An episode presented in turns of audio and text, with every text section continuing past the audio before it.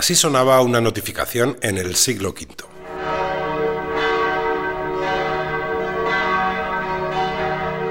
Conseguir que los demás prestaran atención era fácil. En cada pueblo apenas había una campana y había muy pocas instituciones dedicadas a contar historias de un modo público. Hoy las notificaciones vibran en tu móvil, suenan en cualquier dispositivo, te asaltan cada vez que levantas la vista, constantemente. Acaban de hacerlo. Tu tiempo vale mucho y todos queremos que nos dediques un rato. Si estás escuchando esto es que has decidido dedicarnos parte de esos minutos que nunca te sobran. Estamos más que agradecidos, así que vamos a intentar que llegues hasta el final de este programa y que tu tiempo sea útil. Empezamos.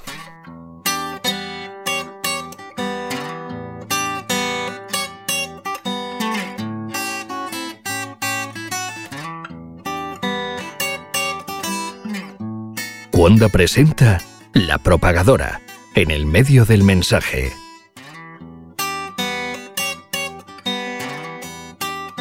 Bienvenidos a La Propagadora, una consultora de comunicación que también se escucha. Un saludo de Chema Valenzuela. El premio Nobel de Economía Herbert Simon investigó en 1971 el impacto que la sobrecarga de información tiene en las economías desarrolladas. Decía este teórico estadounidense de las ciencias sociales que una gran cantidad de información genera una pobreza de atención. Desde entonces, la cantidad de información a nuestra disposición ha crecido de un modo exponencial y conseguir que alguien se fije en nosotros o en nuestra marca ha pasado a ser toda una aventura.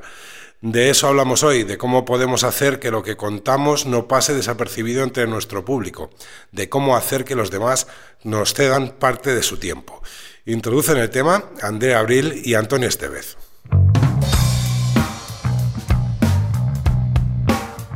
Cerca de 17 millones de personas fijaron sus ojos en Iniesta mientras marcaba el gol que hizo ganar a España el Mundial de 2010.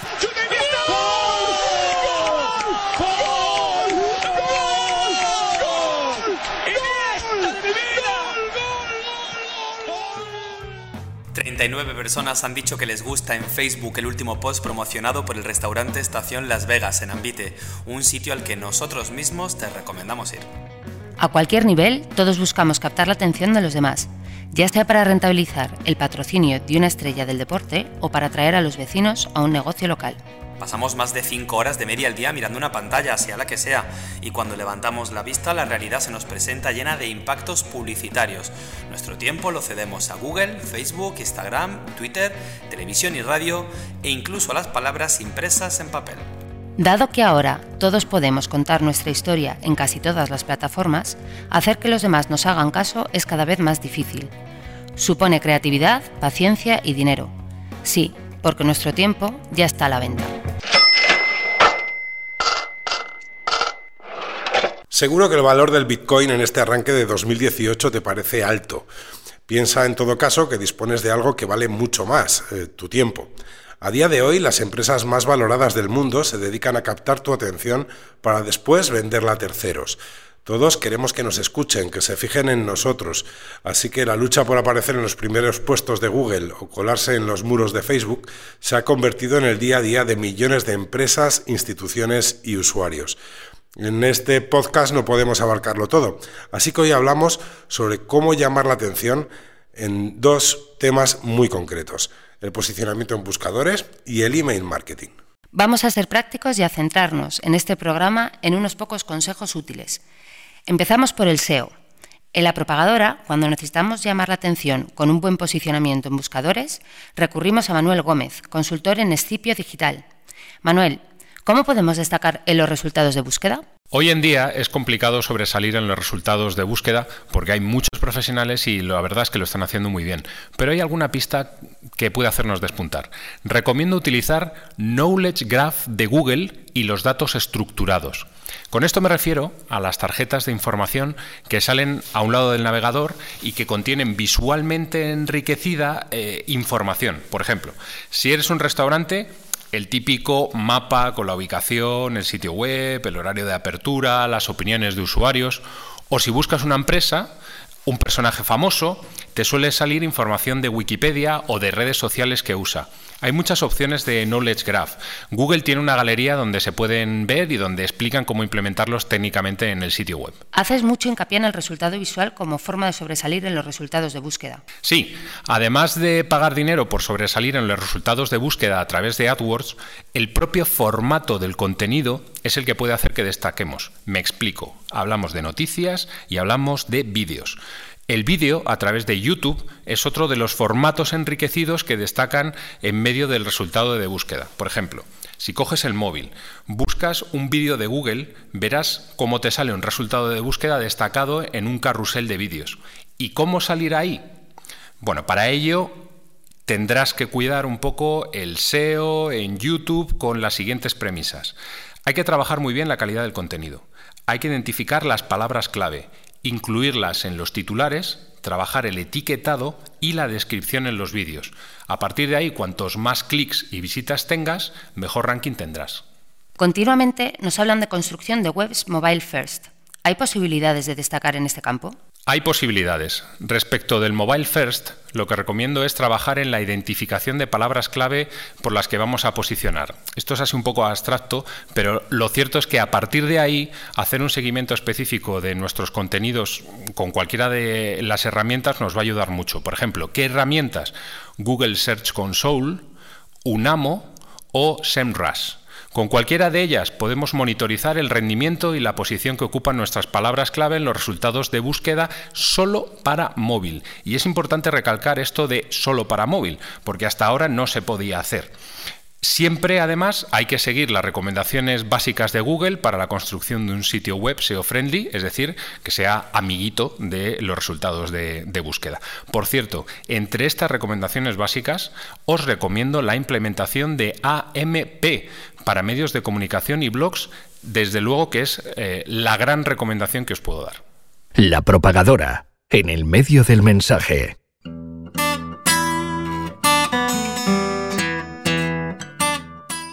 America First. America First. Seguirle el juego a los algoritmos, ya sea para buscar posicionamiento en buscadores o para aparecer en muros de Facebook, a veces es cuestión de seguir sus normas o de pasar por caja. Pero como ya contamos en el anterior episodio de este podcast, el dedicado a las emociones, repetir un mensaje breve capaz de polarizar a la sociedad también sirve para llamar la atención. Es lo que hemos escuchado hacer a Donald Trump hace unos segundos. Repetir un mantra y si es disparatado y divide al personal mejor, eh, funciona. Es cuestión de ser insistente. America first.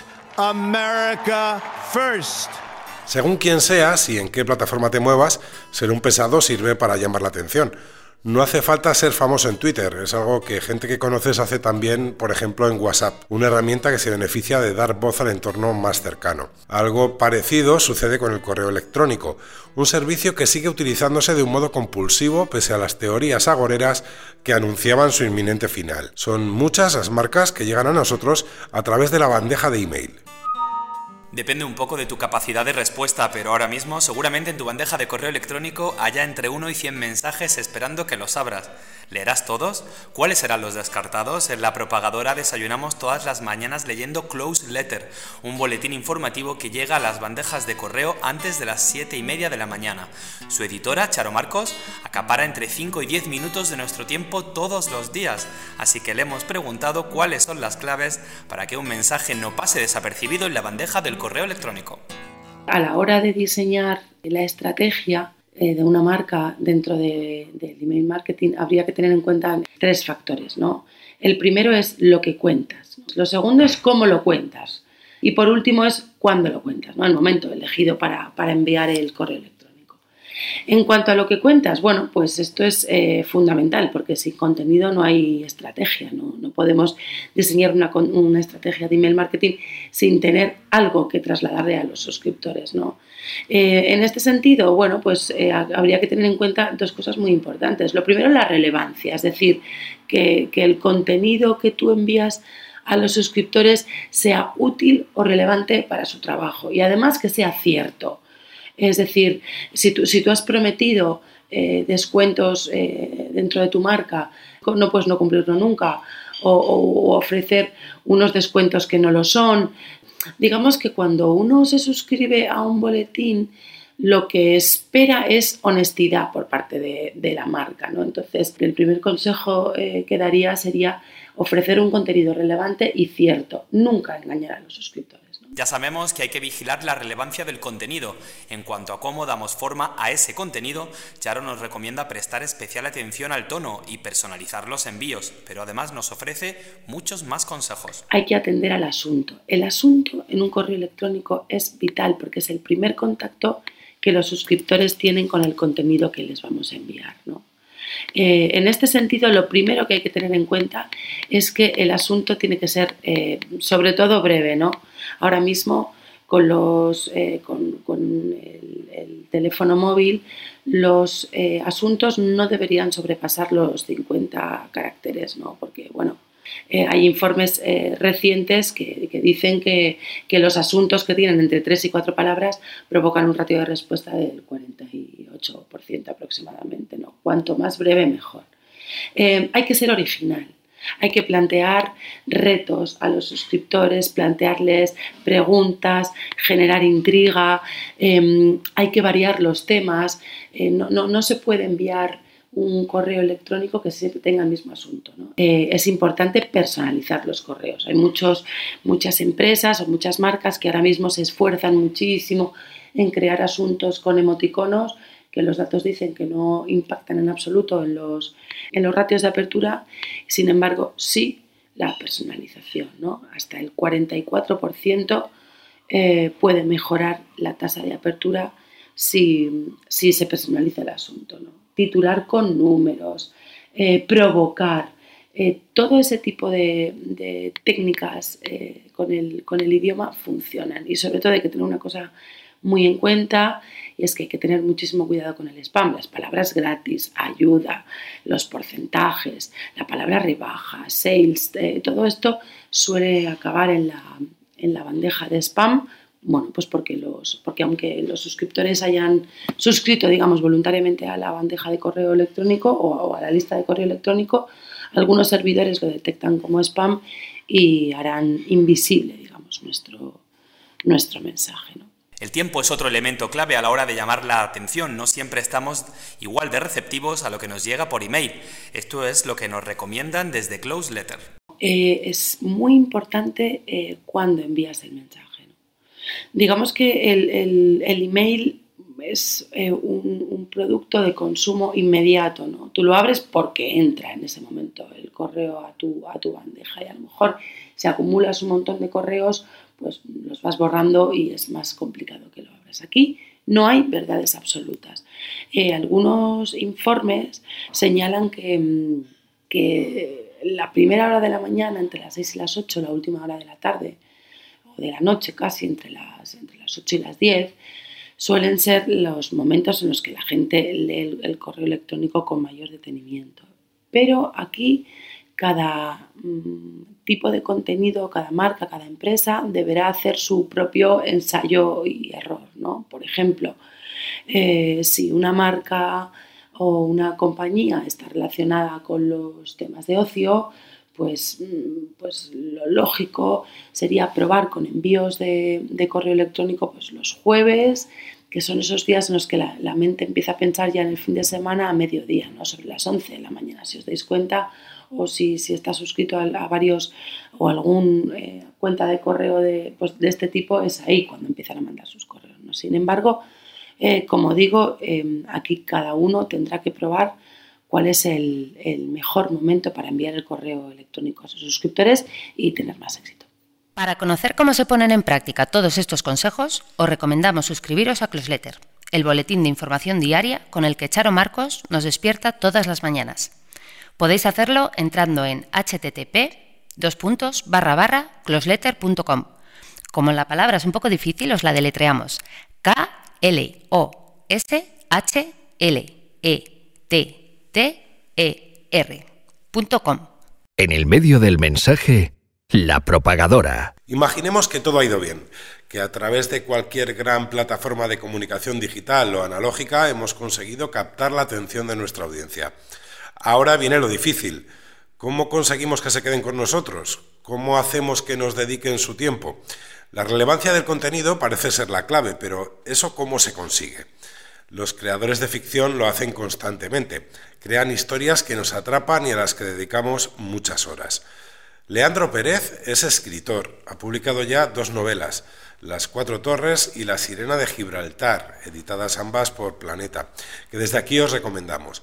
Además, dirige la web especializada en literatura cendalibros.com y es socio fundador de Tres Tristes Tigres, una empresa dedicada al diseño web y al marketing digital, además de un trabalenguas.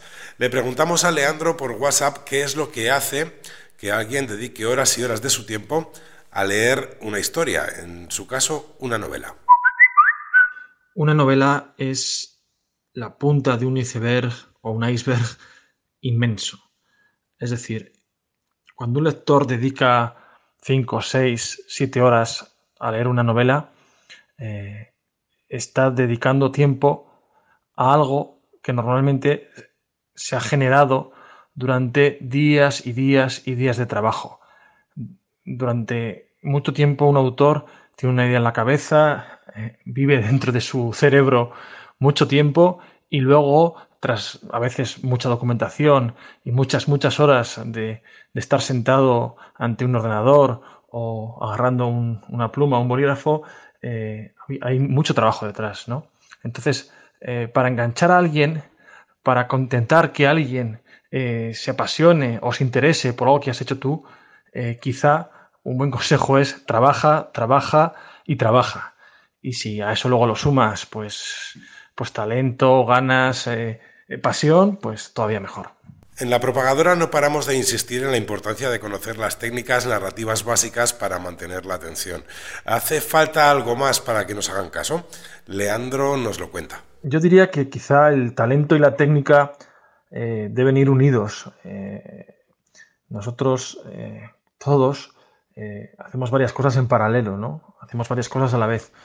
Y cuando uno trabaja, a veces eh, trabaja eh, movido, espoleado por la inspiración, eh, a veces incluso torrencialmente, pero eso no quita que todo lo que sabes, que todo lo que pesa dentro de ti, todo tu bagaje, también influye.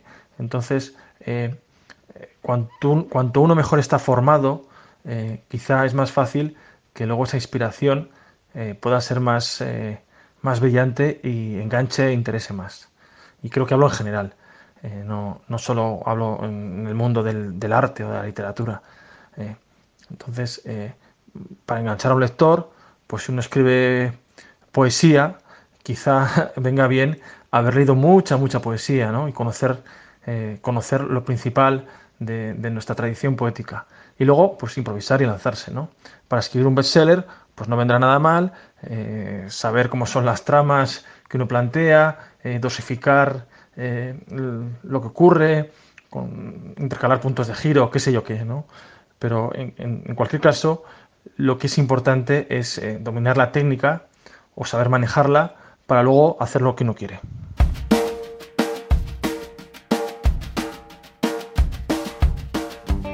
En este programa nos hemos centrado en el SEO, en el email marketing y hemos tocado un poco del mundo de la ficción. Igual te sabe a poco, ojalá. Se nos han quedado muchos temas en el tintero y somos conscientes, pero no queremos quitarte más tiempo por hoy, así que seguiremos hablando de cómo llamar la atención en próximos episodios. El programa de hoy se complementa con un informe que hemos titulado En busca de la relevancia. Puedes descargarlo en la descripción de este podcast o en nuestros perfiles en Facebook y en Twitter. Ahí tocamos muchos más temas.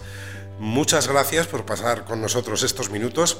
Esperamos que te hayan sido útiles. Eh, si es así, no dudes en compartirlo y valorar este audio positivamente en iTunes, Evox o cualquier otra plataforma. Mientras preparamos el próximo capítulo, en la propagadora te recomendamos aprovechar tus ratos libres escuchando otros podcasts de Cuonda, la plataforma independiente de la que formamos parte. Entra en cuonda.com y descubre nuevos modos de ocupar el tiempo de un modo útil.